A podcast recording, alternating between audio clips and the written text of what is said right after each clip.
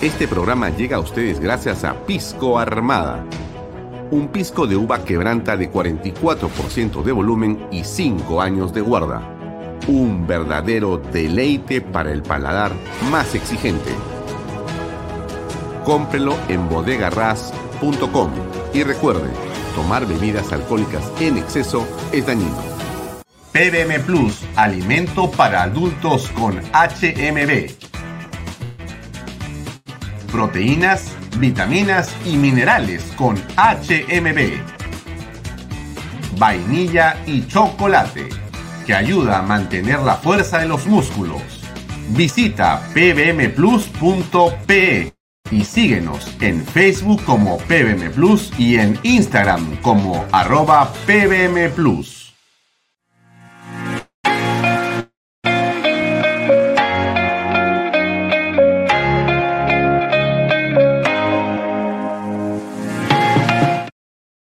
Bienvenido a la familia Sarcleti. Contamos con más de 20 años construyendo momentos especiales en más de 21 establecimientos ubicados en Lima y provincias. Tenemos la variedad de carta más grande para compartir en familia, con amigos o simplemente tomarte un tiempo para ti. ¿Estás listo para vivir la experiencia Sarcleti?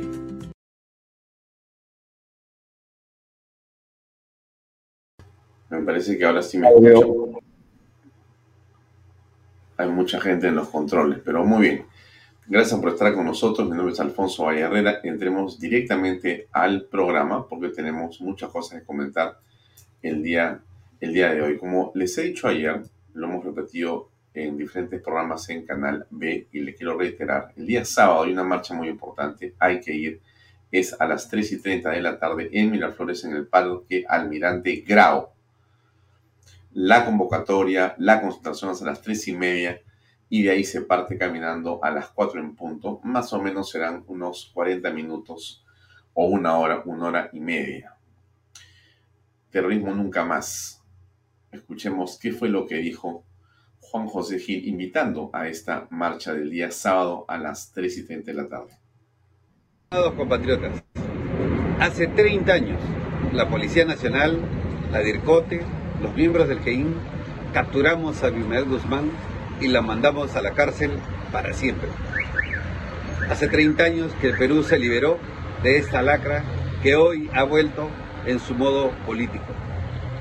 Por eso queremos invitarte el día de mañana, 10 de septiembre, a las 3 y 30 de la tarde, en el Parque Almirante Grado de Miraflores, para la gran marcha que se llevará en conmemoración de estos 30 años de la captura del asesino, del delincuente Abimael Guzmán.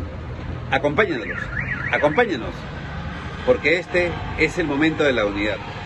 Ha llegado el momento que todos los peruanos tengamos un solo corazón contra el comunismo, contra los proyectos totalitarios. Te esperamos. Es muy importante que escuchemos a las figuras que en el Perú han servido para poder llevar a cabo esta lucha y para poder derrotar a las hordas miserables de los asesinos de Sendero Luminoso y el MRTA.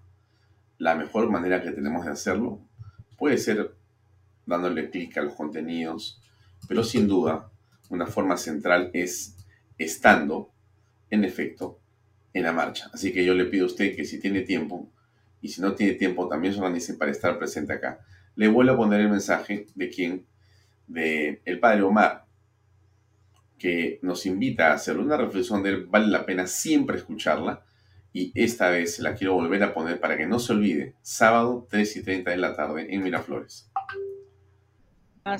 Que fueron asesinadas a manos de las hordas terroristas. Te esperamos para recordar juntos este momento tan importante para el Perú y para pedirle a Dios que esto nunca, jamás vuelva a suceder.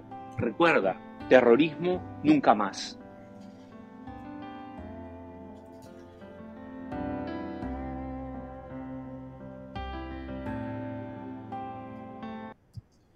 Bien, pasemos al programa del el día de hoy. Al menos hay seis candidatos para presidir la mesa directiva del Congreso para el Congreso de la República. Y esto es evidentemente algo que no es bueno. Seis candidatos. Después de los horrores y los errores cometidos por el, digamos, bloque democrático, por la oposición democrática, al haber pisado el palazo que les pusieron por delante este, el gobierno a través de los audios contra Acuña y Camones, que ni siquiera JEE ha tomado en cuenta y que van a terminar en absolutamente nada. Y más bien al que deberían haber censurado es Aníbal Torres por haber infringido la ley electoral y él sí está en un proceso bien complicado, que por supuesto creemos que no va a terminar en nada, pero si ha habido un infractor, ha sido Aníbal Torres finalmente. Y eh, lo dice el propio eh, organismo electoral. Pero en fin, dejamos el tema ahí, ya estamos en otra página, que es la página de lo que va a pasar el día lunes. Hay elección, hay que votar, no nosotros, sino los congresistas. Y ahí está la figura que me parece central e importante, hasta el momento de el general Williams. El general Williams. Hoy día el reporte eh, eh, hace una... Usted sabe lo que es el reporte, ¿no es cierto? Ya, si usted no sabe qué es el reporte, entra a la página web de El Reporte, entra a la página web de Canal B, y ahí están los banners por todas partes del reporte. Haga clic ahí y suscríbase. Es gratuito y reciba usted diariamente el reporte. No cuesta nada y es un excelente vehículo de comunicación. Tiene un noticiero en la mañana, tiene otro en la tarde y nos entrega un PDF con cuatro o cinco artículos muy notables a mediodía en PDF para que usted pueda leer y tener una posición con respecto a lo que pasa en el país y los problemas. Pero el día de hoy, en el editorial del reporte, hay cosas que son interesantes. Entonces yo, como siempre busco darle a usted algo que eh, sea pues muy notable, ¿no? El día de hoy siempre es importante, pero acá le pongo esto, ¿no? Lo, lo está viendo, lo vamos a compartir. ahí está, ahora sí. Sorry que no lo vi. Ya, perfecto, acá está. Este es el reporte. Y acá tienen ustedes, William se perfila, ¿correcto? Sí, estamos bien, William se perfila. Y acá hay una explicación de lo que ha sido el problema. Y acá explica un poquito algunas cosas de eh, José William Zapata, José Daniel William Zapata, ¿no? Eh, el legislador, el legislador, ahora tiene 69 años y fue jefe de la operación Chavín de Aguantar en la que se pudo liberar a 72 rehenes. Todos habían sido secuestrados el 17 de diciembre del 96 en la Embajada de Japón por el MRTA. Muy bien. Han pasado, ha pasado mucho tiempo. Aquí está la experiencia del general Williams, licenciado en Ciencias Militares de la Escuela Militar de Chorrillos. Completó maestría en Desarrollo y Defensa Nacional en el CAEN. Ha sido jefe del Comando Conjunto de las Fuerzas Armadas. Ha sido director académico del CAEN, una cosa pues importantísima. Ha sido catedrático y profesor en la Universidad San Ignacio de Loyola. Y desde el 2020 es conferencista en la Escuela Superior de Guerra. Asumió la Comisión de Defensa en la primera legislatura y es un hombre claro, sin embates con respecto a el señor Pedro Castillo. ¿Por qué digo esto? ¿Por qué repito esto? Porque el día lunes es un momento nuevamente importante para la democracia. Estamos en una situación en eh, absoluta precariedad y crisis y peligro. Si el gobierno logra consolidar una estupenda estrategia de confusión que ha llevado a cabo en los últimos 20 o 30 días, al punto que ha descabezado a la mesa directiva y ha puesto en la posibilidad de que sea Guido Bellido el presidente del Congreso, sería pues una locura que eso pase en el país. Porque Guido Bellido simplemente sería el fin de la democracia. Lo digo con todo respeto por el señor Bellido, dicho ese paso a quien no conozco y todavía no he entrevistado. Porque Guido Bellido tiene en su cabeza la Asamblea Constituyente, tiene en su cabeza el famoso tema de la plurinacionalidad o pluriculturalidad y tiene en su cabeza un, en fin, grupo de ideas que pueden ser simplemente devastadoras para el país. Lo digo con el aprecio que digamos, le podría tener a un político, ¿no? En general uno aprecia a los políticos, aunque discrepe de ellos en algunos casos profundamente. Bueno, de, de Vizcarra no puedo necesariamente ni verlo, pero los demás, digamos que uno, hasta, hasta Bermejo lo puedo eh, ver, ¿no? Pero al señor Vizcarra realmente me produce, prefiero no decir. Entonces, eh, así que esto va para los congresistas. Los señores congresistas tienen la obligación de encontrar un camino unitario, de buscar un consenso, de tomar en realidad una decisión patriótica, de dejar de lado el ego, de dejar de lado sus posiciones personales y partidarias, de aprender de una vez por todas que la manera como se hace política es con el ejemplo, con el ejemplo, dando, no recibiendo, dando. Y en este caso hay que dar todo para que una persona de consenso del bloque democrático sea elegida sin dudas presidenta, presidente de la mesa directiva del Congreso de la República. Si por alguna razón Dios no quiera, existe confusión, existen egos que son incontrolados o torpezas en la manera como se tratan entre ellos, que abre heridas o abre resentimientos que son inmanejables a pesar de su edad, estaríamos frente a un desastre nacional. Ese desastre nacional se puede consolidar el día lunes. Así es, estamos a nada de poner a un hombre como Williams si fuera él, o a tener a un desastre, con el respeto que me merece la persona, pero con la manera como rechazo plenamente la política, el señor Guido Bellido. Así que este mensaje es para los congresistas. Por favor, no hagan discursos. No estén en las redes sociales. No hagan nada. Solamente voten como corresponde. Bien, lo dejo ahí y avanzamos un poco más.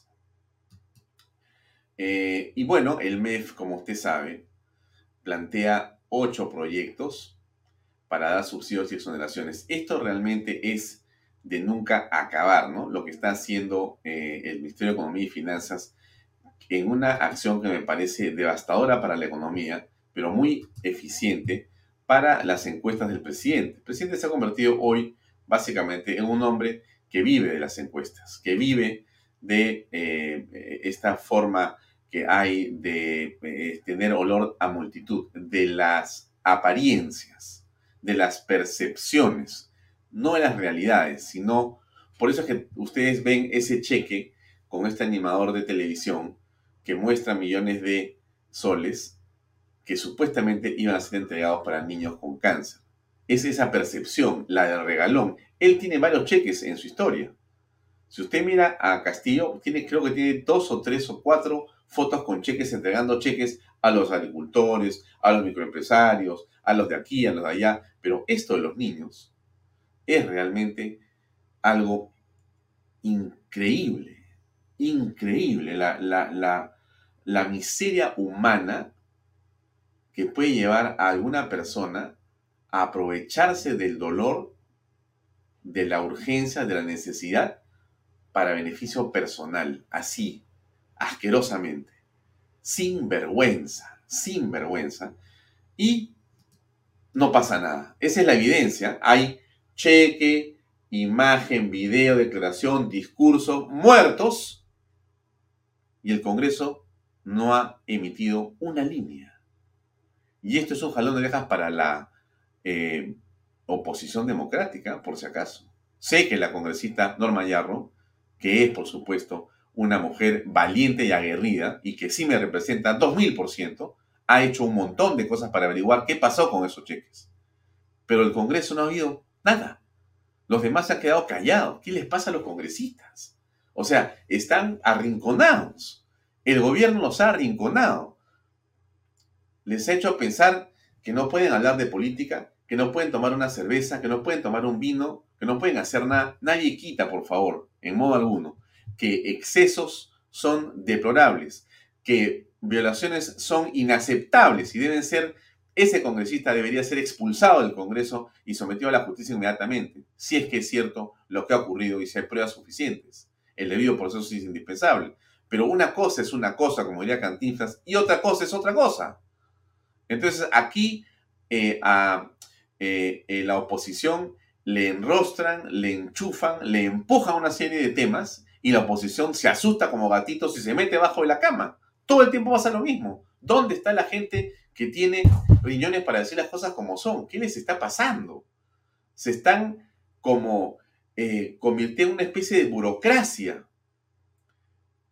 están como, como quedados en ese espacio del Congreso sin reacción política. Por favor, señores, reaccionen. Y esto que hace este señor, que es el señor ministro de Economía, es una barbaridad. 36 medidas planteadas. 8 implican subsidios y prórrogas o exoneraciones. O sea, puro, puro, puro populismo de todas las propuestas. La más costosa es la prueba de la exoneración del IGB para atenuar los precios de alimentos y de transporte con un valor de 5.670 millones de soles. Claro, es que hay que soltar la billetera, hay que hacer lo que sea para quedarse en el poder. Y el camino es lo que está haciendo el gobierno de una manera realmente inconcebible. El presidente estuvo en Cusco el día de hoy diciendo cosas y en fin, ahí le pongo para que no se olvide de su presidente. De que en el marco del respeto democrático, espero de que el próximo presidente del Congreso de la República, ese mismo día que sea elegido, nos podamos encontrar y nos podamos visitar para mirar el país y para agendar los grandes problemas que tiene este país. Estamos dispuestos a hacerlo como ejecutivo. Nos sentamos, porque en Lima y otras regiones del país nos preocupa un problema tremendo que existe ahora, el problema de la inseguridad.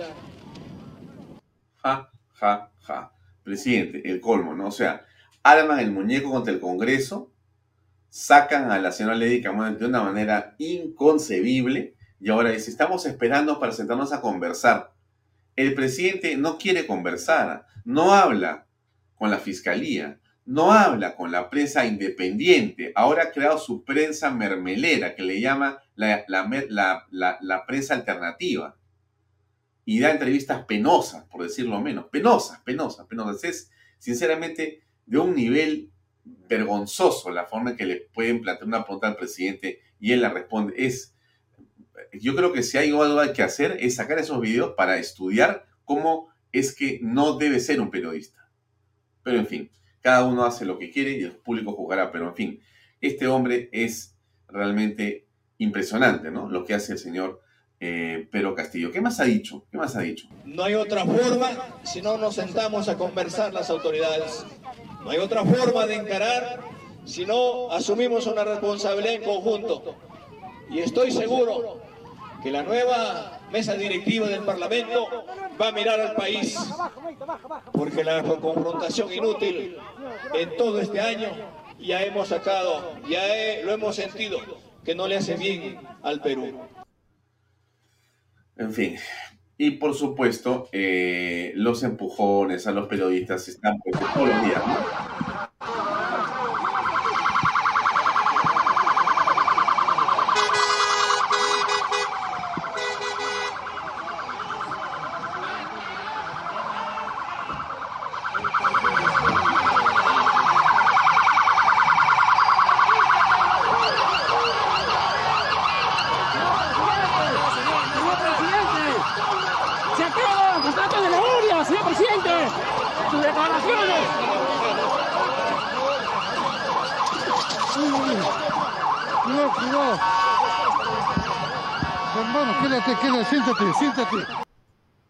más de los periodistas caídos en las coberturas presidenciales, muchos gritos en Cuba contra el presidente de la República por todos lados.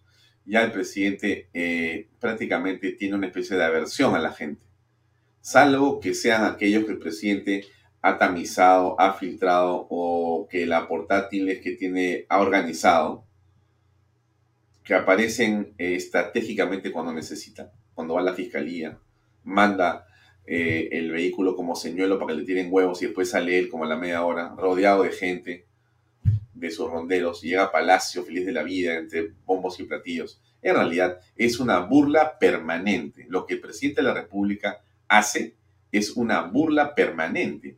Los niveles de cinismo de este gobierno realmente son impresionantes.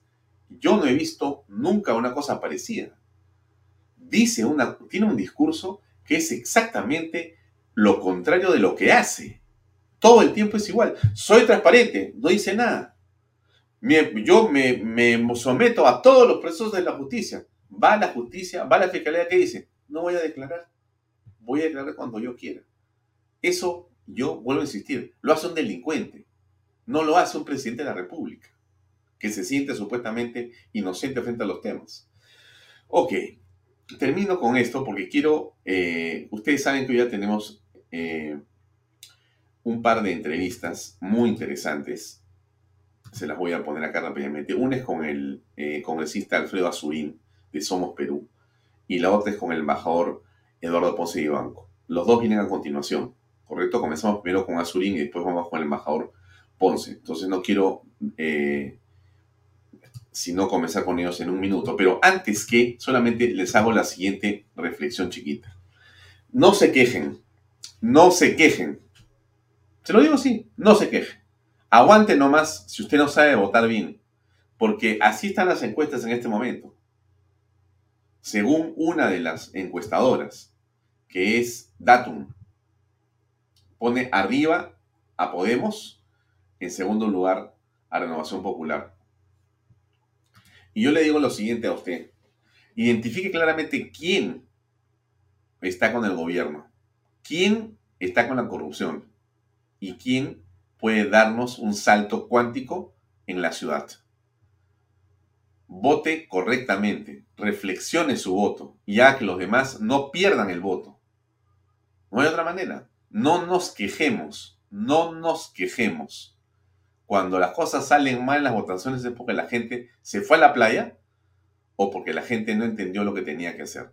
Se lo dejo ahí. Vamos con la entrevista con Alfredo Azurín, que yo lo conocí mirando televisión, porque miraba pues este Netflix, puse Nat Geo y abrí este programa pues Alerta Aeropuerto. Bueno, ahí lo vi a este señor, después lo vi en, en el Congreso, dije, pero ¿este qué hace acá? finalmente es congresista de la República. Impresionante. Y usted escuchar ahora lo que piensa. Vamos a conversar con él. Adelante, por favor. Vamos con la entrevista. Inviera en terrenos en Paracas con los portales, ubicados a solo 25 minutos del aeropuerto de Pisco y ahora a muy poco tiempo de Lima por la nueva autopista. Por eso los terrenos aquí se revalorizan rápidamente. Regístrese y aproveche las ofertas online. PBM Plus, proteínas, vitaminas y minerales. Y ahora también con HMB, recuerden, vainilla y chocolate. No olvide que el ejercicio favorece su sistema inmune y que una buena alimentación es su mejor defensa. Compre PBM en boticas y farmacias a nivel nacional. Para más información, visite la web pbmplus.p y sígalos en Facebook y en Instagram. Pisco puro Armada, pisco de uva quebranta de 44% de volumen y 5 años de guarda. Un verdadero deleite para el paladar más exigente. Pisco puro Armada, cómprelo en bodegarras.com. Y no se olvide que tomar bebidas alcohólicas en exceso es dañino. Bienvenido a la familia Sarcleti. Contamos con más de 20 años construyendo momentos especiales en más de 21 establecimientos ubicados en Lima y provincias. Tenemos la variedad de carta más grande para compartir en familia, con amigos o simplemente tomarte un tiempo para ti. ¿Estás listo para vivir la experiencia Sarcleti? Congresista, muy buenas noches. Gracias por acompañarnos en esta edición de Bahía Talks. ¿Cómo le va? A usted muchas gracias por la invitación, este, señor Bahía. Eh, nuevamente para responder la pregunta que crea conveniente. Muchas gracias. Bien, eh, bueno, eh, varios temas. Yo comentaba que en realidad yo no es que lo conozca, pero un poco lo he visto antes porque usted era parte de un programa que hasta ahora sí es en lo que es muy importante, que se llama Alerta Aeropuerto. Y hay una lucha intensa, en realidad, contra el narcotráfico y demás, digamos, delitos que se originan o pasan por el aeropuerto, por la zona de aduanas, y usted era ahí un eh, miembro de la Policía Nacional del Perú, que tenía una labor de enorme importancia. Bueno, eso le ha permitido, me imagino, tener cierta popularidad o cierto conocimiento del público sobre su persona. Sí, en efecto, fue tantos años trabajando en eso, y no solamente puertos y aeropuertos, ¿no? sino todo lo que tiene que ver con el tráfico. Y eso me dio quizás este, la oportunidad de que la gente me conociera. Y simplemente estoy en política y solamente quiero hacer eso, lo que hice antes, pero de una manera distinta. Pero como le digo, los escenarios son totalmente distintos. ¿no? Eh, antes eh, era solamente hacer lo correcto. Es malo, recibo las evidencias, todo, y hacemos el trabajo como debe ser. Acá en política, ahora que estoy en este nuevo escenario, hay que considerar muchas cosas, pero yo creo que no necesito ser muy técnico, pero si todos hacen las cosas como debería ser, yo creo que no tendríamos este problema que existe ahorita en toda la, en el Congreso, en el gobierno, en definitiva en toda nuestra sociedad. Yo me quedo con eso. Si todos, sin excepción, hicieran su parte, creo que tendríamos otro país, sinceramente. Ahora, en la actualidad, eh, congresista Azurin, usted es presidente de la Comisión de Seguridad. ¿Es correcto esto? Sí, sí. Estoy ya en el segundo periodo y estamos eh, prácticamente todo el despacho y también la comisión, prácticamente este, cuando asumí esto, ellos saben todo de mí. No guardo nada, todo lo saben, todo lo discutimos. Hay que buscar una solución. Pero yo también así lamento, como lo dije en el Congreso, que ya son siete ministros y coordinamos con cada ministro independientemente de los problemas. Le digo, hagamos esto y cambiemos esto, dediquemos a trabajar y al final sale uno, sale otro. Y bueno, y esto ya, este, digamos, llegó a, ser tan abrumador que digo, ¿en qué momento agarramos una línea? ¿En qué momento el presidente tiene una postura más de líder en el país? Y pues yo digo, ¿no? Queremos hacer tantas cosas y se trunca en el camino, todo se, se trunca y ya no podemos hacer lo que queremos hacer. Mm. Ahora, usted en, esa perspectiva que ve de, digamos, tumulto o complicación, eh, ¿cómo opina o qué opina de la actual gestión del ministro del Interior? Mire, yo creo que él, independientemente de la crítica que tenga, como le vengo diciendo, yo conversé con él puntualmente sobre aspectos sobre la policía, la seguridad, el mismo AFIS, el mismo IBIS, que es un tema que la policía está ahorita con los brazos cortados, el mismo Salupol, que lo, desde que empecé en acá en el Congreso, lo dije, lo puse abiertamente, hablé con la Contraloría, digo, esto está ocurriendo, esto está ocurriendo, tenemos que hacer algo, ¿no? Y mire cómo son las cosas.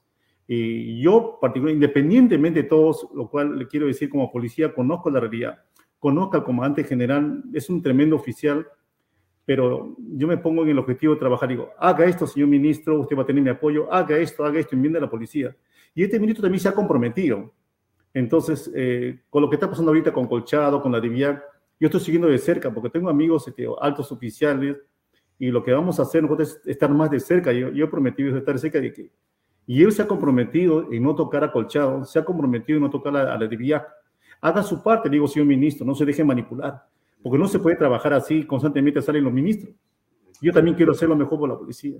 ¿Y usted, congresista, eh, considera que la censura del ministro está cerca? Mire, según lo que yo estoy sintiendo, hay que darle que sea un respiro porque a veces veo que en el Congreso actúan con mucho odio. Si bien el cielo está cuestionado por muchas cosas, por lo que, los cambios que ha habido, pero por un momento yo digo, pero ¿cuándo para esto? ¿En qué momento? Con respecto solamente digo a la seguridad ciudadana, porque estamos abocados, todos los despachos también se preocupan, digo, mira, estamos hablando con uno, nuevamente ocurre el otro. Entonces, yo particularmente veo que sí quieren haber una censura, pero como yo le digo, yo estoy enfocado en lo que quiero hacer. Pero haga, comete un error, haga algo que... El tema arriba, que cuando hablo con los ministros, yo le digo, no se deje manipular, necesitamos gente valiente arriba. No necesitamos que cuando lleguemos arriba, todo lo que nosotros prometemos arriba seamos manipulados. Claro, pero, pero la relación de los ministros con el presidente es una relación de, en realidad, de dependencia, tengo la impresión. Es decir, Em, un ministro de Estado en realidad está para hacer o desarrollar una política pública en el sector que le corresponde. En ese sentido, el ministro eh, ejecuta acciones a través de los viceministros, directores, etcétera, y lidera su sector.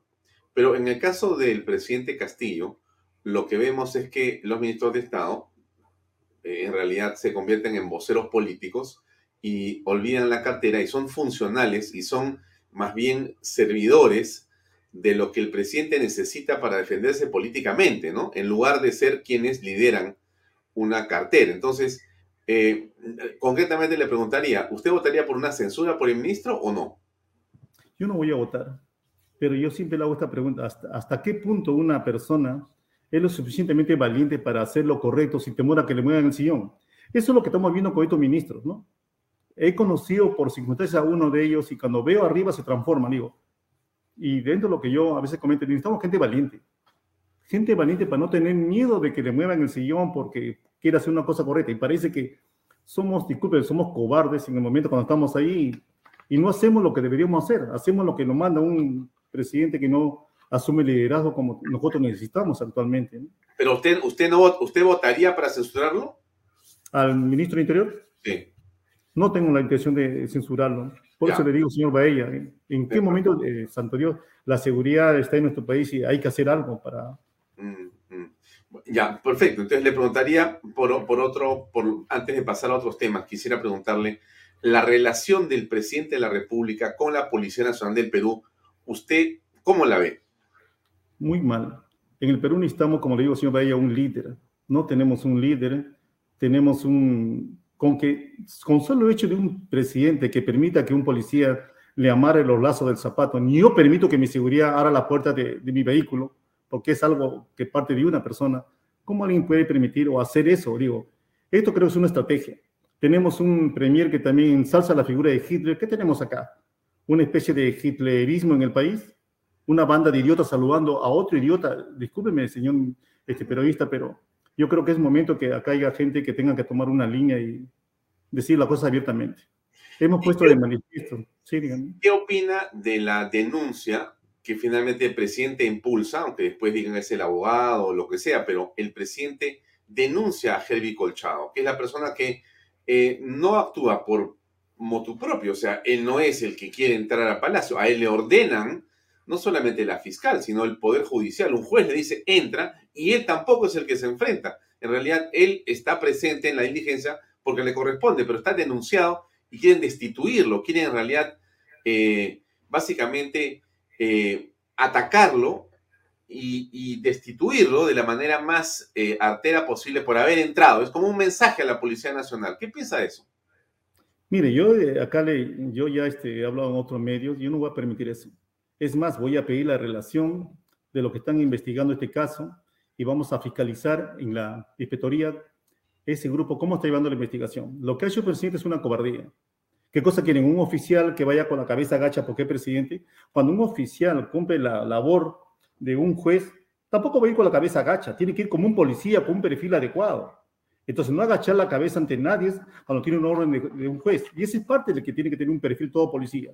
¿Qué quiere el presidente? ¿Uno que vaya con la cabeza agacha, rendir pretesía para hacer la pregunta de la manera más sutil? No, no, está equivocado, señor Estebay. Usted, usted me está señalando entonces que, en su opinión, la dignidad de la policía no debe ser mancillada ni pisoteada, ¿correcto? Esa es una cosa que se debe hacer, eh, debe hacer este gobierno.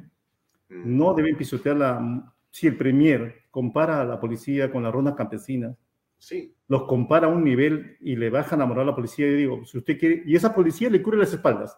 Qué, qué contradictorio, ¿no? Entonces digo, si quiere una buena policía, déle los medios, pues déle las herramientas, o al menos déle el valor, no los humille, no le quite el valor a la policía. ¿Y, y qué opina en esa línea de los cambios que se vienen produciendo en las altas esferas de la Policía Nacional? Cambios que parecen ser más bien producto de un deseo de acomodar a ciertas personas, de sacar los incómodos. ¿Qué opina al respecto? ¿Hay un manoseo ahí? No, escuché, había usted, no escuché la, pregunta, Me preguntaba que qué opina de los cambios, qué opina de los cambios que hay en la cúpula de la policía, que son promovidos por el gobierno. ¿Qué, le parece eso? La señal de internet. La señal, la señal está fallando, perdón. Eh, ¿Ahora me escucha? ¿Ahora me escucha? ¿Me escucha? A ver, a ver. Una, dos, tres, una, dos, tres. ¿Ahora me escucha? Ya, ahora sí. Ya, perfecto. Le preguntaba, ¿qué opina usted de los cambios que se producen en la parte eh, de las jefaturas, de las direcciones de la Policía Nacional? ¿Hay una especie de manoseo del Ejecutivo, del presidente, con respecto de las altas esferas de la Policía Nacional? Yo pienso que el presidente está haciendo eso. Yo pienso que ya lo he dicho que conozco buenos oficiales y toda la policía también conoce sus buenos oficiales. El asunto es, como yo siempre lo repito, que sean los oficiales, este, digamos, valientes y que puedan este, poner a los que se merecen estar y que tengan la capacidad de comandar y sean valientes. Ya lo he dicho muchas veces, y conozco mi realidad, conozco la idiosincrasia de la policía. Y hay que decirlo, y esto le va a molestar a muchos. Hay muchos también, hay buenos policías, pero también hay algunos que se valen del sistema para ubicarse, que no son lo suficientemente valientes para ubicarse en el sistema, para valerse de las resoluciones del amigo presidente para llegar arriba. Y esos son los que son manejables y lo que hacen daño a la policía. Yo converso con muchos, porque muchos de ellos que ahora están arriba han sido mis jefes. He trabajado con muchos de ellos cuando eran tenientes, eran capitanes, y mire cómo es la vida, las circunstancias nos encontramos cuando ahora ya son viejos, son generales, son coroneles, y yo en, política. Entonces, conozco perfectamente eso, señor Bahía, creo que ya se los he dicho, si ustedes no ponen de su parte y le dan valor a la policía, a los que merezcan estar donde deben estar, esto no va a cambiar. Entonces, yo hablo con eso con el ministro del Interior. Entonces, creo que hay mucho por hacer, señor Bahía solamente es ponerle mucha voluntad y mucho control en la policía. De hecho, faltan los recursos, pero necesitamos que haya un mejor control de la policía, un buen filtro para que ingresen buenos este, policías a la escuela. Mire, tenemos 27 mil o 25 mil suboficiales de tercera y segunda investigados en inspectoría. Eso es gravísimo. O sea, no hay buenos catedráticos, no hay buen perfil para captar los reclutas para la policía. Ahora hemos pedido también cuántos oficiales subalternos de alférez, teniente, capitán, está siendo investigado. Eso nos va a dar un termómetro de lo que está pasando con esta policía. Entonces acá se ha llegado un momento en destapar toda esta pobredumbre que ha habido, el de los ascensos. Eso era una, eso siempre todo el mundo lo dice, me he reunido con altos oficiales y les he dicho, pero echemos esto abajo, díganme cuáles son los nombres. Te dicen cómo lo hacen, te dicen quiénes participan, tenemos nombres, pero no te dan una prueba. Necesitamos prueba, le digo, para echar esto abajo, todos lo sabemos.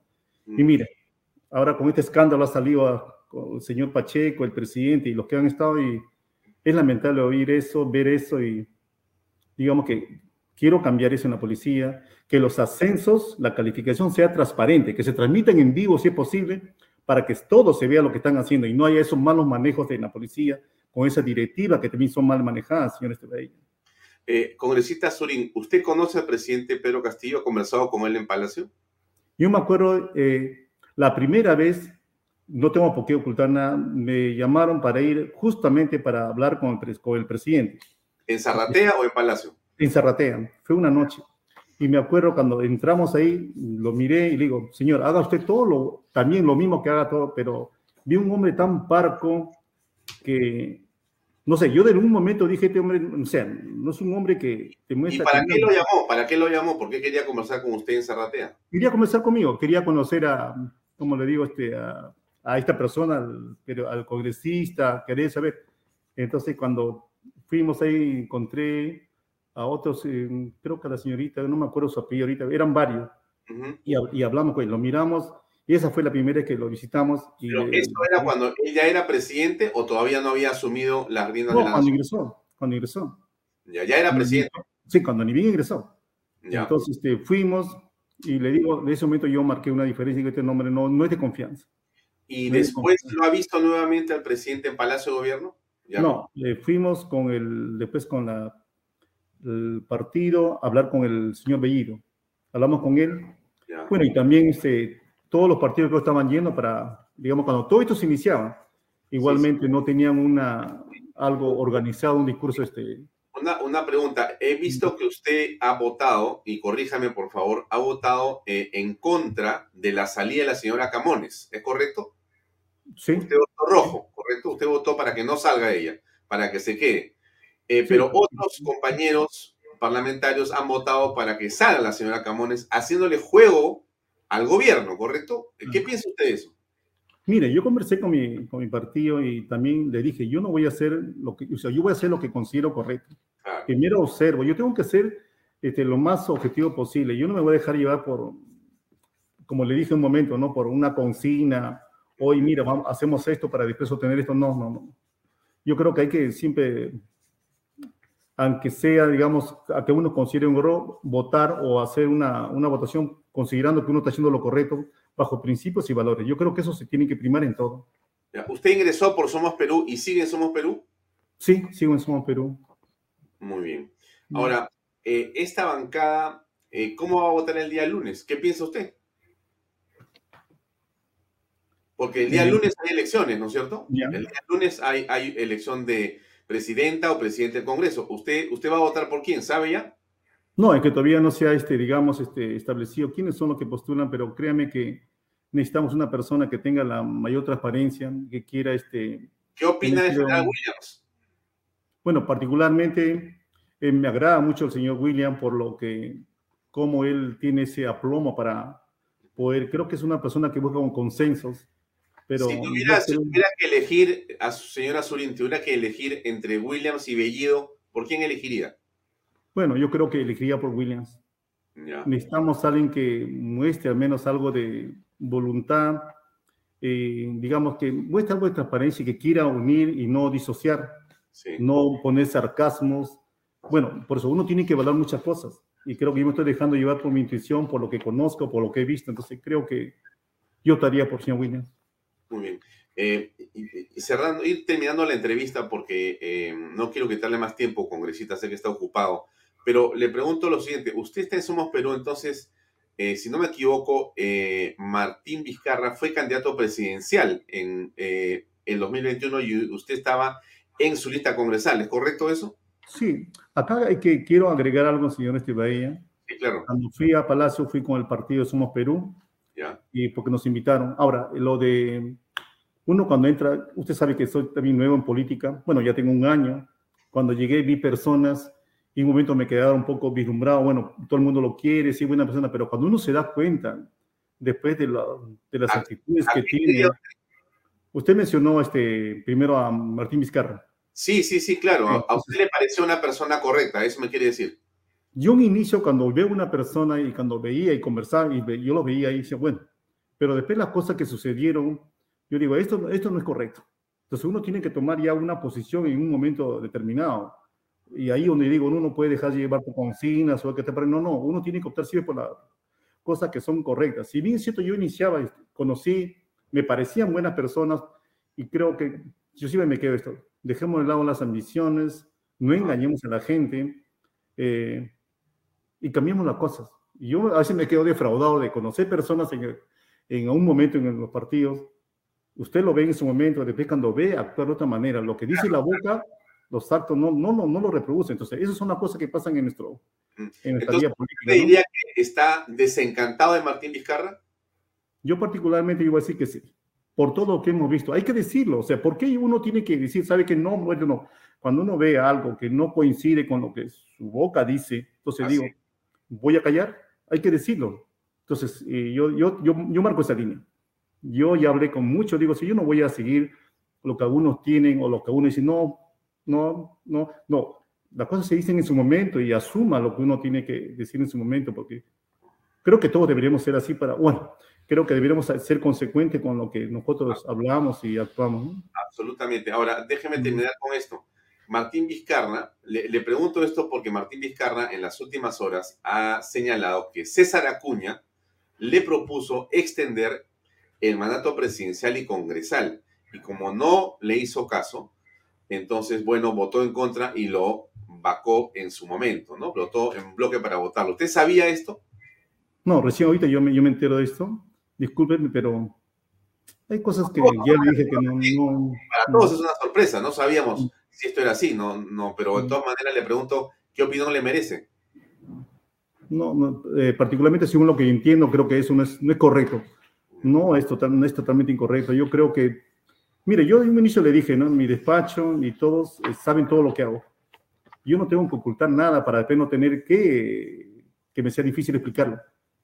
Yo no, tengo un, yo no tengo un asesor uno, asesor dos para tenerlo a la sombra, no. Todo el mundo en mi despacho son asesores y todos saben lo de mí. Porque eso, de, eh, usted lo sabe como periodista, ¿no? Eso de manejar asesores, manejar, hay cosas que todo debería ser transparente para que las cosas marchen bien, pero la vida en política es así y creo que no es lo correcto yo. Sí, le hago la última pregunta. Ayer nosotros publicamos una noticia eh, que encontramos investigando entre varios, eh, eh, digamos, reportes periodísticos. Casi el 30% de las unidades policiales, llámese patrulleros, están deterioradas. Esto parece increíble. En Lima, creo que son 2.500 patrulleros. Es una cosa impresionante en realidad, al final de cuentas. Pero en general le pregunto, ¿usted cómo, cómo piensa que desde el Congreso se puede trabajar para que cosas como esa y para que la propia seguridad de los ciudadanos mejore? Porque ese es uno de los temas centrales en la preocupación de todo el país. Yo creo que todos los congresistas ya tienen que salir de ese chip y ser más fiscalizadores en la medida que todos actuemos como unos, unos sheriff y fiscalicemos como debe ser, dejando de lado las ambiciones políticas, yo creo que puede mejorar muchas cosas. Ya pedí un pleno temático hace más de seis meses sobre seguridad en el Congreso, no lo han puesto en el tapete. Entonces, ¿dónde está la voluntad? ¿Por qué no quejamos? ¿Por qué salen técnicos en seguridad cuando no ponen lo que es una prioridad en, en el Congreso? Lo he pedido un pleno temático para que todos aborden y den un aporte para la seguridad ciudadana. Yo creo que Acá todos tenemos que involucrarnos, señor este, Baella, y vamos a reiterarlo nuevamente. Hemos hecho muchas cosas. Hemos participado, hemos hecho en Piura operativo directo. No solo hemos, hemos ido para la foto, hemos participado de operativo directamente con la policía, porque estoy acostumbrado en eso. Entonces la gente busca eso. Hemos hecho un operativo en comas. Entonces todo congresista que, si, tuviera, si quisiéramos un país mejor, creo que todos tienen que fiscalizar, pero fiscalizar de una manera honesta, no con, con intenciones por debajo. Yo les aseguro eso que tendríamos un mejor este, Congreso y mejor, un poco, no desterrar la inseguridad de la noche a la mañana, pero se puede mejorar.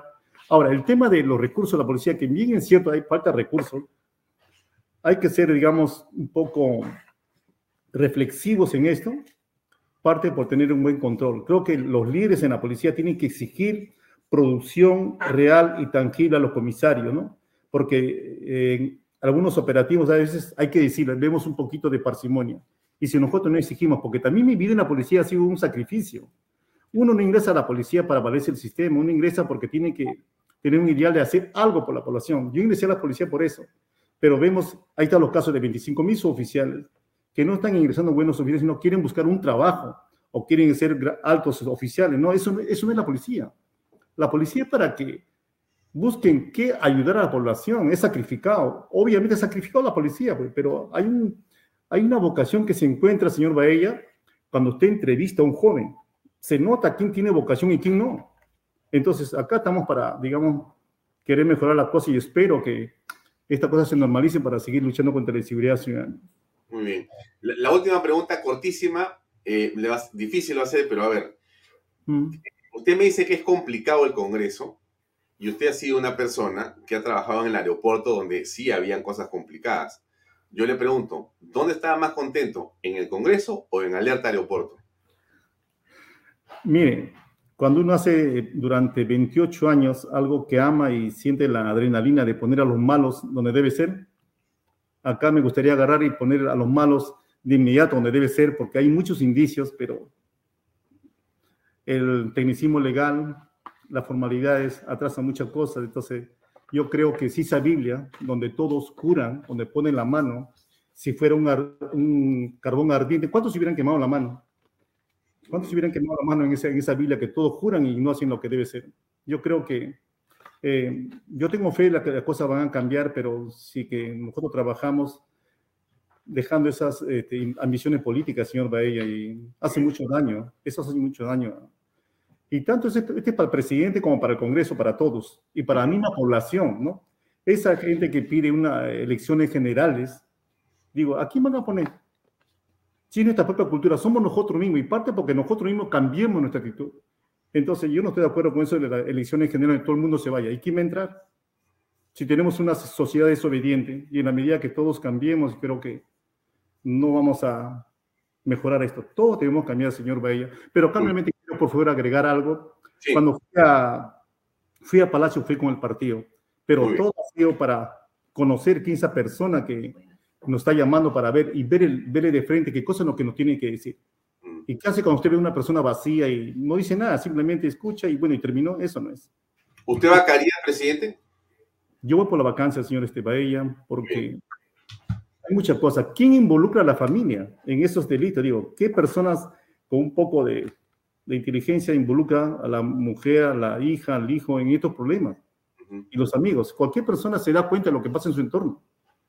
Entonces yo creo que, bueno, no tenemos actualmente un líder y necesitamos un líder este, en el país, señor Baella, ¿no? Muy bien. Muchas gracias, congresista Surin. Hasta otra oportunidad. Muy amable por su tiempo. A usted, Dios lo bendiga. Muchas gracias. Buenas noches. Permiso. Invierta en terrenos en Paracas con Los Portales, ubicados a solo 25 minutos del aeropuerto de Pisco y ahora a muy poco tiempo de Lima por la nueva autopista. Por eso los terrenos aquí se revalorizan rápidamente. Regístrese y aproveche las ofertas online.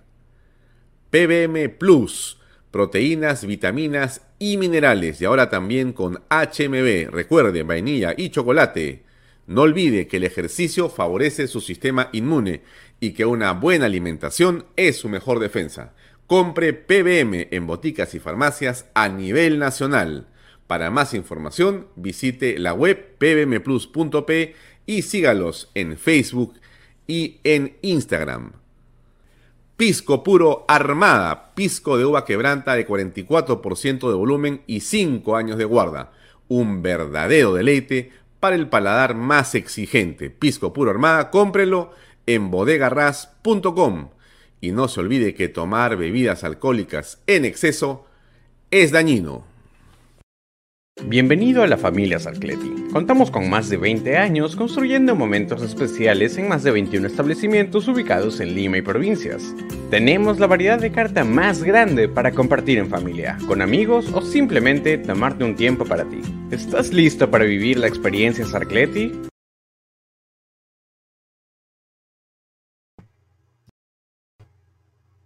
Bien, acá estamos. Sí, lo mejor de la entrevista es que va a votar por la vacancia. Y hay un voto más. No hay otra manera de sumar en este esfuerzo. El alcalde de San Isidro, eh, Augusto Cáceres, también está sumándose, no solamente a la marcha del día sábado, sino a otros eventos que él también está organizando para apuntalar efectivamente este enorme esfuerzo que tenemos que hacer todos los peruanos siempre, que se llama terrorismo nunca más. Escuchemos. Estimados amigos de San Isidro y vecinos, estimados amigos de San Isidro y vecinos de todo Lima, quiero invitarlos este lunes 12 de septiembre a las 5 de la tarde en el Óvalo Quiñones de San Isidro, porque conmemoraremos los 30 años de la captura del genocida Abimael Guzmán por parte de nuestra Policía Nacional del Perú y también por todo el esfuerzo que hicieron nuestros héroes de la pacificación, nuestras Fuerzas Armadas y nosotros, los civiles. Será un día para celebrarlos todos juntos y conmemorar a los héroes de la pacificación. Los invito, no se olviden, este lunes 12 a las 5 de la tarde, el Óvalo Quiñones será el punto de reunión para rendirle homenaje a los peruanos que derrotaron al terrorismo. Terrorismo, nunca más. Lunes 12 de septiembre a las 5 de la tarde en el Óvalo Quiñones. Este es otro evento. Hay varias cosas que hacer. ¿ah? Pero bueno, qué bueno que las autoridades electas se movilicen en función de estos temas que son en modo trascendente, ¿no? Qué bueno que usted esté atento, qué bueno que usted pueda participar. No se olvide de estar el día sábado a las tres y media para poder decirle a todos fuertes, terrorismo nunca más. Gracias, Lucy, ahí está siempre presente con eh, su esfuerzo. Bien, ahora, antes de pasar la entrevista con el embajador Ponce, eh, simplemente regresar al tema este que me parece central, ¿no? Viene una elección, hay que estar claros en que tenemos que tomar decisiones. Ojalá que usted entienda lo que tiene que hacer. Esto es en lo que estamos en este momento. Podemos tiene 31%, Renovación 25%, Somos Perú 18%, Alianza para el Progreso 9, Avanza País 5, Juntos por el Perú 4. Yo no sé esto en Lima, ¿cómo puede tener Alianza para el Progreso? Eh, Avanza País 5.4, o sea, Avanza País no tiene candidato a Lima.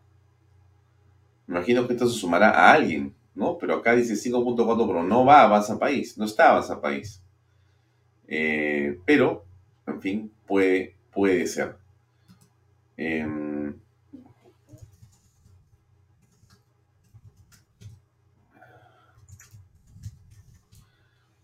estamos esperando que se conecte el embajador Ponce, que espero lo haga pronto. Me dice que sí, pero no lo veo.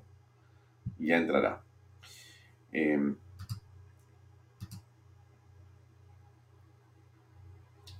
y el ex eh, director de la Policía Nacional de la DIRCOT, el señor José Baella, el general José Baella, sostiene que denuncia contra Colchado no tiene asidero.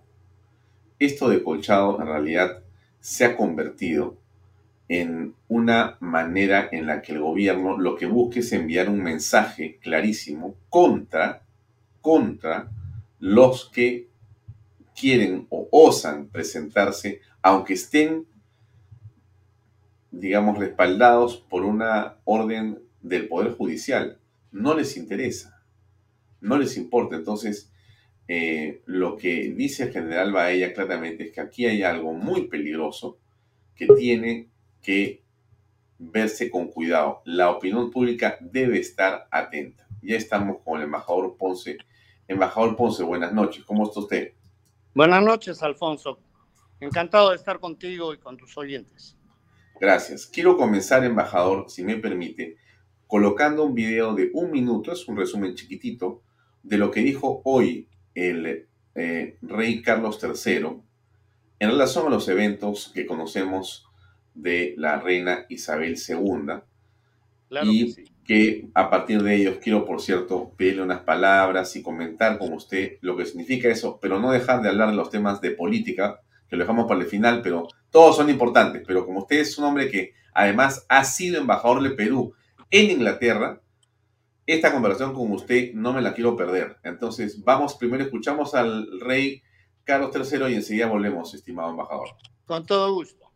Reina con tantísima devoción, yo también me comprometo solemnemente durante el tiempo que Dios me guarde a defender los principios de la Constitución y ponerlos a la cabeza de nuestra nación.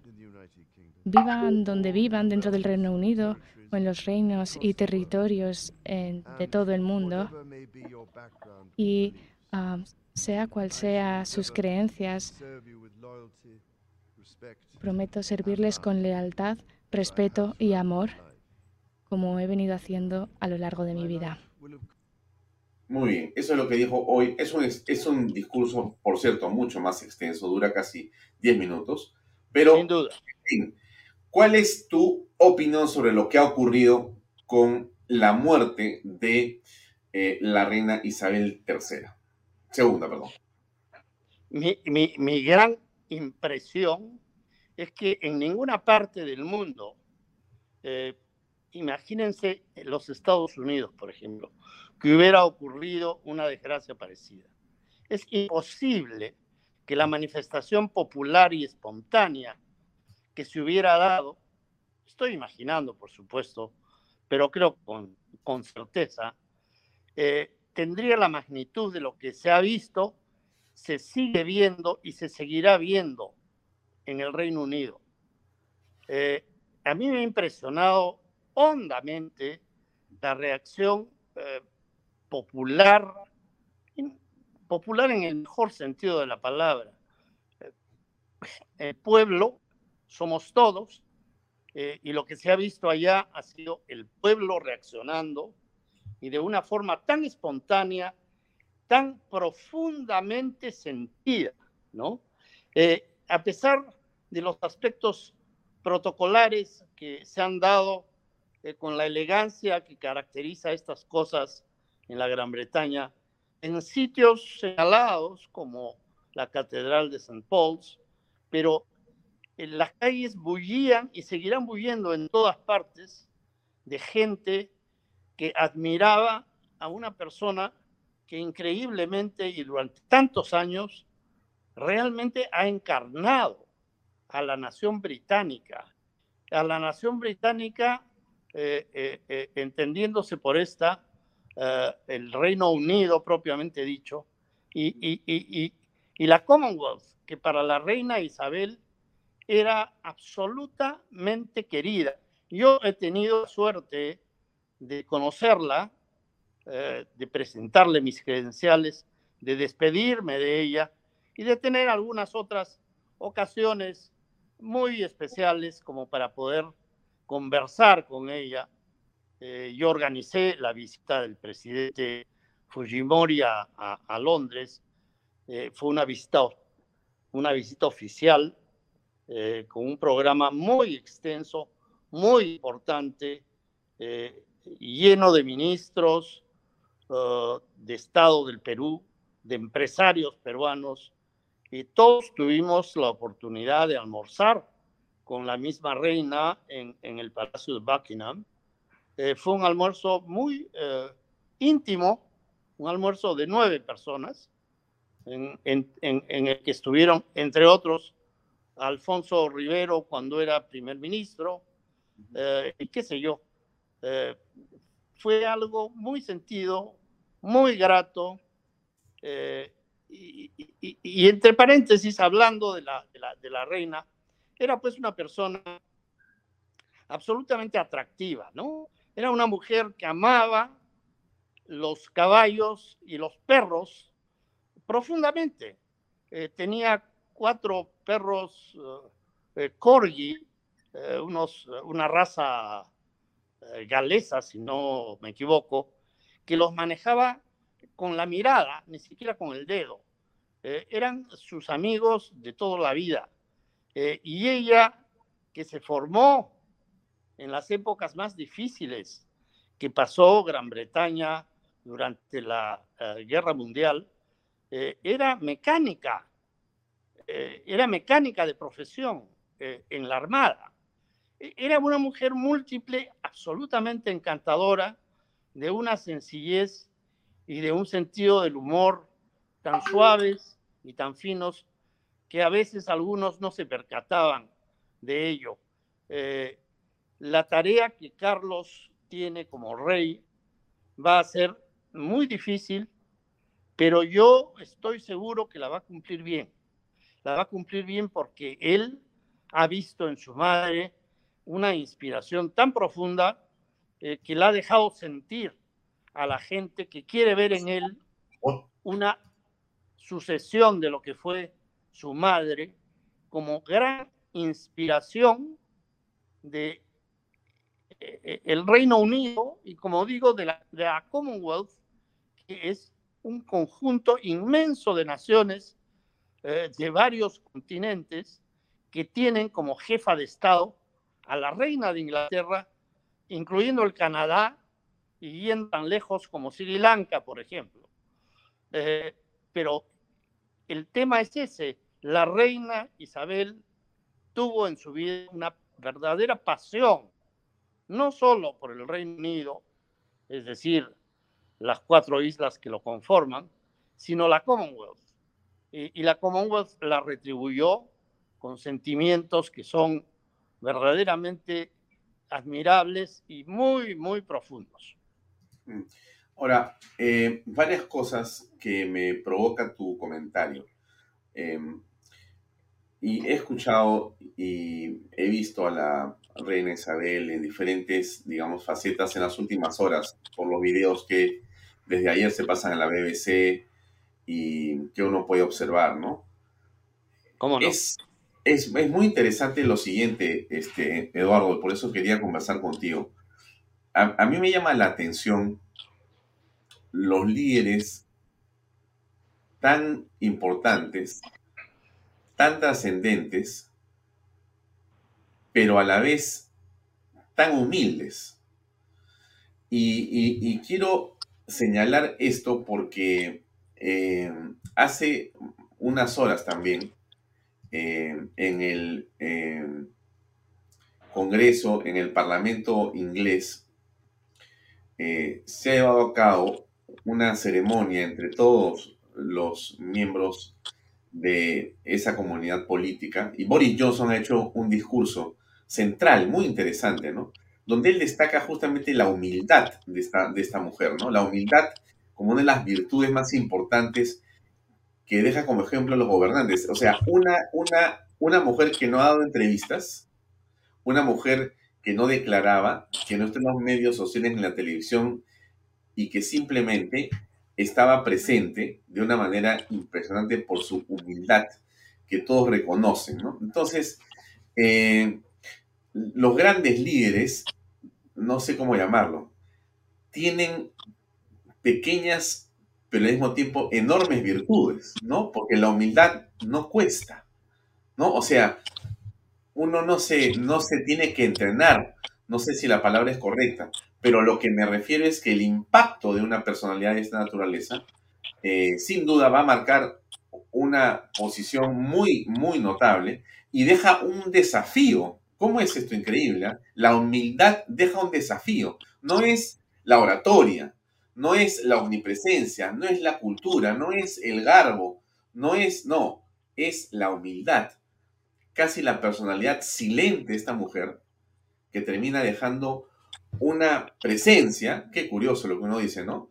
Una persona casi ausente está tan presente y por lo tanto deja una valla gigantesca para su hijo, para Carlos III, eh, eh, pero, pero para toda la comunidad a la que me refería yo, ¿no? ¿Qué piensas tú al respecto? Es verdad. Eh, es, tanto como humildad, si es que no más sencillez. Claro. ella simplemente es así. Y era tan genuina que impactaba. Eh, no quiere decir que no supiera eh, lo que ocurría en el mundo más distante, porque la experiencia y la cultura política en la vida de todos los días de la reina Isabel era eh, impresionante y reconocida, especialmente apreciada por su gobierno y sus primeros ministros, que la visitaban, como sabes, regularmente y que naturalmente en las cuatro paredes de la sala eh, en que conversaban, eh, ella aconsejaba y emitía opiniones con una eh, sencillez y una prudencia totalmente consonantes con lo que es la constitucionalidad tan peculiar del Reino Unido, ¿no? El Reino Unido tiene una, eh, una constitución absolutamente peculiar porque nace en 1215 como una reacción de los terratenientes eh, que querían, eh, que no querían, perdón, ser, digamos, explotados por la corona y que consecuentemente reaccionaron y fijaron unas reglas para que sus derechos fueran respetados. La reina eh, eh, es una constitucionalista en la humildad que también tiene la constitución del Reino Unido, que es un conjunto de costumbres acuñadas en el tiempo eh, que es increíblemente sentida por los británicos y muy en especial por la reina que, como sabes, como cualquier monarca británico, no tiene el derecho de opinar públicamente sobre la política de su país. Lo hace recibiendo semanalmente a los primeros ministros, conversando con ellos y cuando el gobierno quiere o siente la necesidad de consultar cualquier tema con ella, lo hace en una forma absolutamente discreta, si es que no secreta.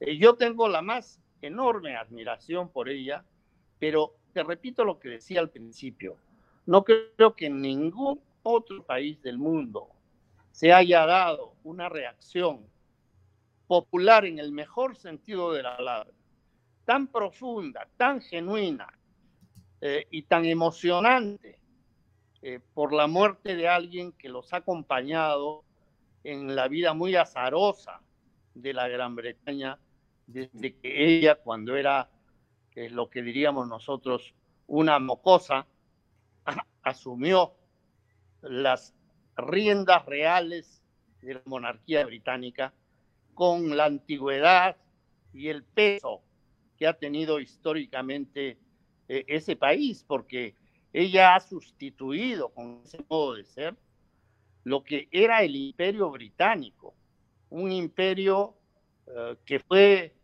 políticamente aplastante y que, claro, eh, luego con el advenimiento de los Estados Unidos y otros países, pareció, subrayo, pareció de crecer, pero sin embargo, con una persona como la reina Isabel, no decreció en absoluto.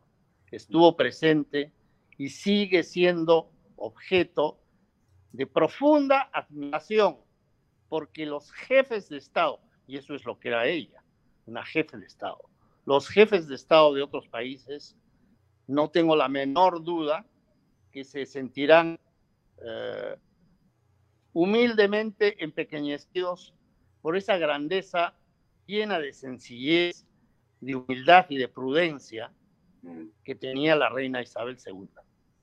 Pero ahí justamente, Eduardo, se plantea, eh, alguien ha escuchado comentarios, no va a pasar nada, todo va a seguir igual, en realidad este, la monarquía se consolida, eh, Carlos está muy bien preparado, es un hombre que eh, la asume a los 73 años, en realidad es quizá uno de los que menos tiempo va a gobernar como eh, rey, porque evidentemente tiene una edad avanzada, pero más allá de eso, las grandes preguntas son que estos tiempos son distintos. Y ayer terminó una parte del siglo, sin duda, con la muerte de Isabel II, aunque estemos en el siglo XXI pero entramos en una etapa diferente, este, Eduardo. O sea, ¿qué va a pasar? Alguien decir, no pasa nada, Alfonso, porque esto es exactamente una tradición, esto no se mueve, no se mueve un tornillo. Yo no sé, ¿ah? porque Australia tiene un pensamiento distinto, Canadá tiene un pensamiento distinto, pero algo que es muy importante, una cosa es Isabel y otra cosa es Carlos. Alguien me dirá, pero estás hablando tonterías. No, no, no, me refiero a que políticamente también son distintos. Aunque sea madre e hijo, aunque sean reyes de lo mismo. Pero yo te digo, eso es distinto. Hay una, hay un manejo, hay una. O, no, me estoy equivocando. Eh, la reina Isabel asumió eh, la jefatura del Estado cuando no tenía 30 años. 25, 27. Claro, mientras que su hijo Carlos ha tenido el ejemplo de su madre y la vida eh, que ha visto vivir, valgan las redundancias, durante tantos años, eh, ha tenido además una vida personal absolutamente diferente a la de la reina, que se casó con, como saben todos, eh, una combinación de la realeza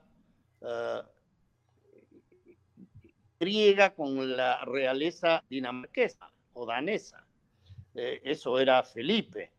Entonces, eh, lo que ha visto Carlos a lo largo de su vida, eh, lo que ha tenido que sufrir y que enfrentar, las decisiones personales de su propia vida amorosa que lo, lo tienen que haber cuajado inmensamente así como la responsabilidad que recibe a una edad como la que tiene actualmente y lo que ha sentido de su propio pueblo, con el ejemplo de su madre y la forma en que ha sido vivido eh, y, expresado tan eh, conmovedoramente por los ingleses, yo creo que para él eh, van a significar eh, un ah, bagaje tal que pueden asegurar dentro de lo que corresponde, repito, a la monarquía británica.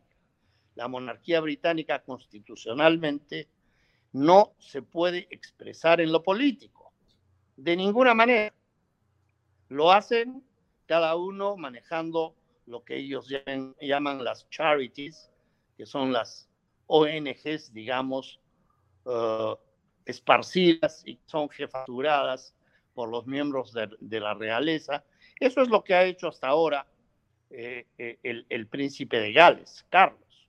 Ahora eh, tiene que olvidarse de, toda esa parte de su vida para asumir la corona, lo que quiere decir mantener una línea absolutamente directa y semanal con el primer ministro que lo va a visitar en el Palacio de Buckingham para tener conversaciones absolutamente entre ellos dos. No van a salir de esa esfera. Entonces, es un país único. La verdad es que el Reino Unido es eh, un país único en el mundo. Yo he tenido la oportunidad de vivir cinco años allá eh, y de organizar además, como te decía hace un momento, una visita eh, fenomenal, porque eso fue, y de tener además una relación muy intensa en lo comercial y en lo económico. Yo formé un grupo de comercio e inversión eh, que fue sumamente productivo y enormemente intenso.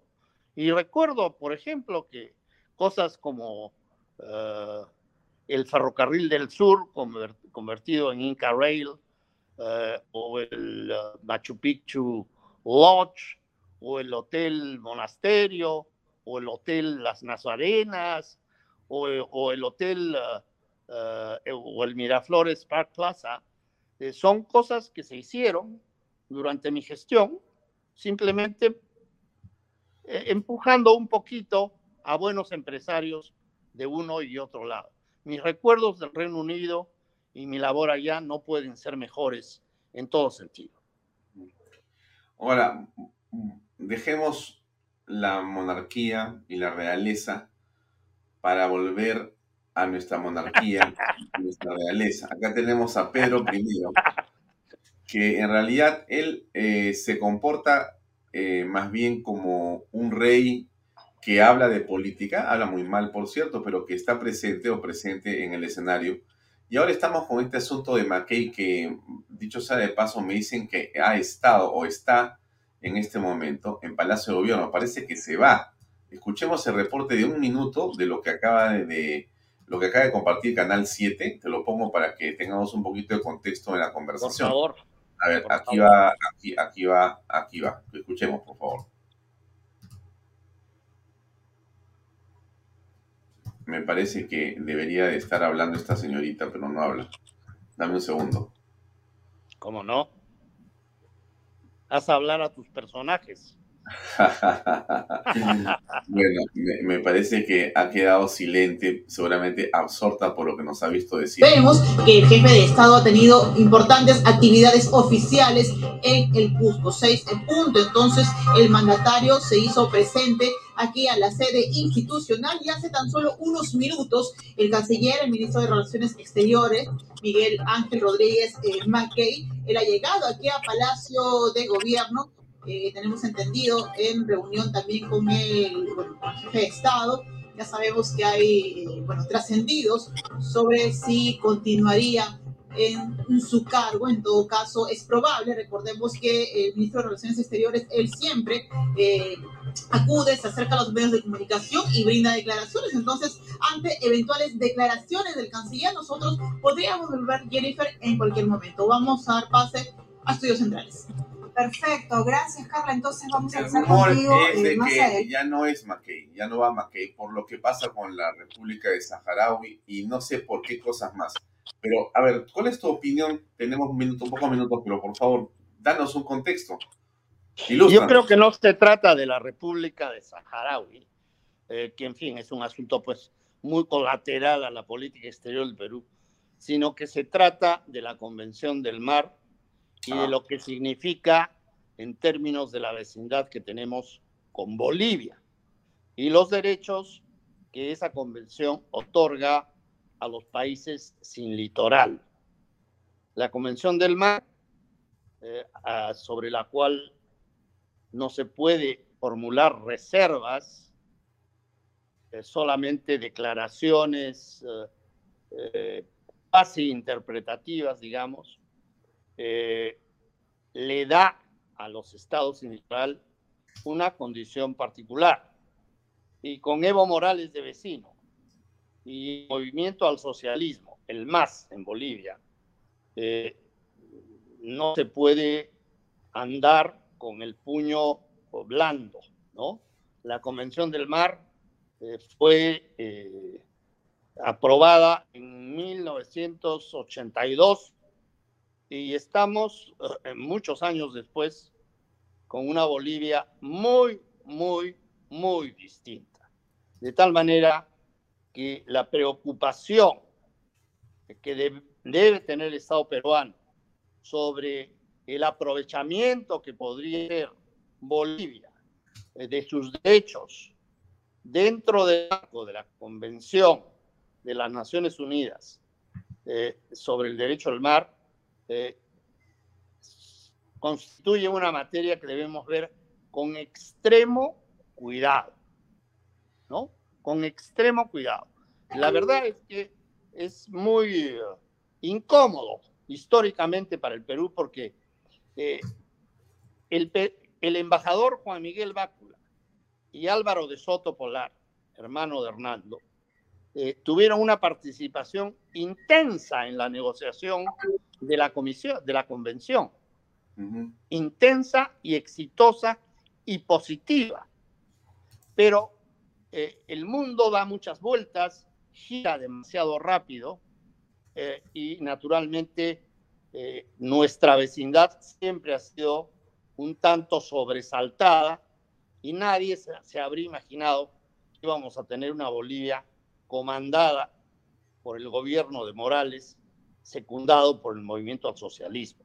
Eso es algo que tiene una proyección hacia el sur del Perú y que quisiera tener una proyección marítima a través del sur del Perú. Entonces, el Perú está obligado a ver esto con la mayor seriedad y ponderación.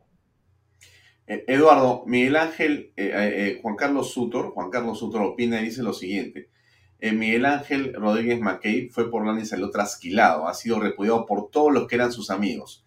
¿Tú crees que la labor realizada por Mackey en la Cancillería en este tiempo ha sido mala o ha sido buena? ¿Cómo la calificarías?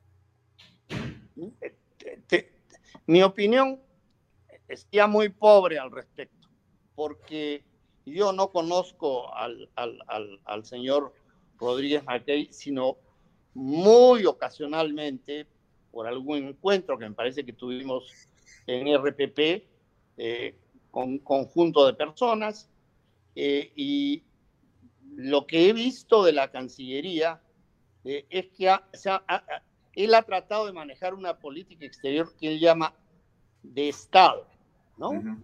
Y al presentarla, al presentar, perdón, la política exterior como una cuestión de Estado, ha querido diferenciarla de lo que es la política en general de un Estado. Entonces, yo no sé realmente eh, qué éxito ha podido tener o no en eso. Lo que sí sé es que al presidente de la República la política exterior le importa un pito, ¿no? La política exterior para el presidente Castillo debe ser eh, algo tan lejano como el cielo eh, o, un lugar eh, en las antípodas del cielo. Pero de todas maneras, me parece que la política exterior para el presidente Castillo debe ser una cosa completamente abstrusa y es por eso que se está aprovechando del tema del mar territorial o del dominio marítimo como para sacar una ventaja política de un tema demasiado serio como para estar manejándolo de una manera populista, ¿no?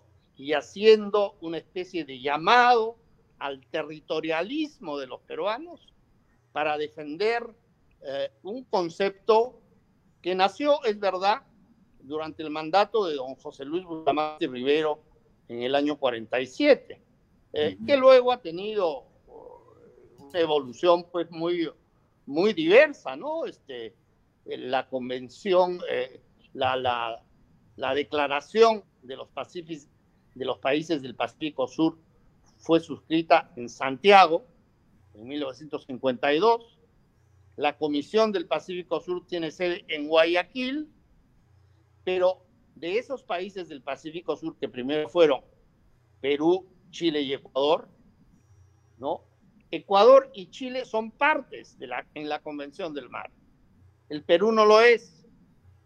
No lo son en América Latina ni el Perú ni Venezuela. Qué mala compañía, ¿no?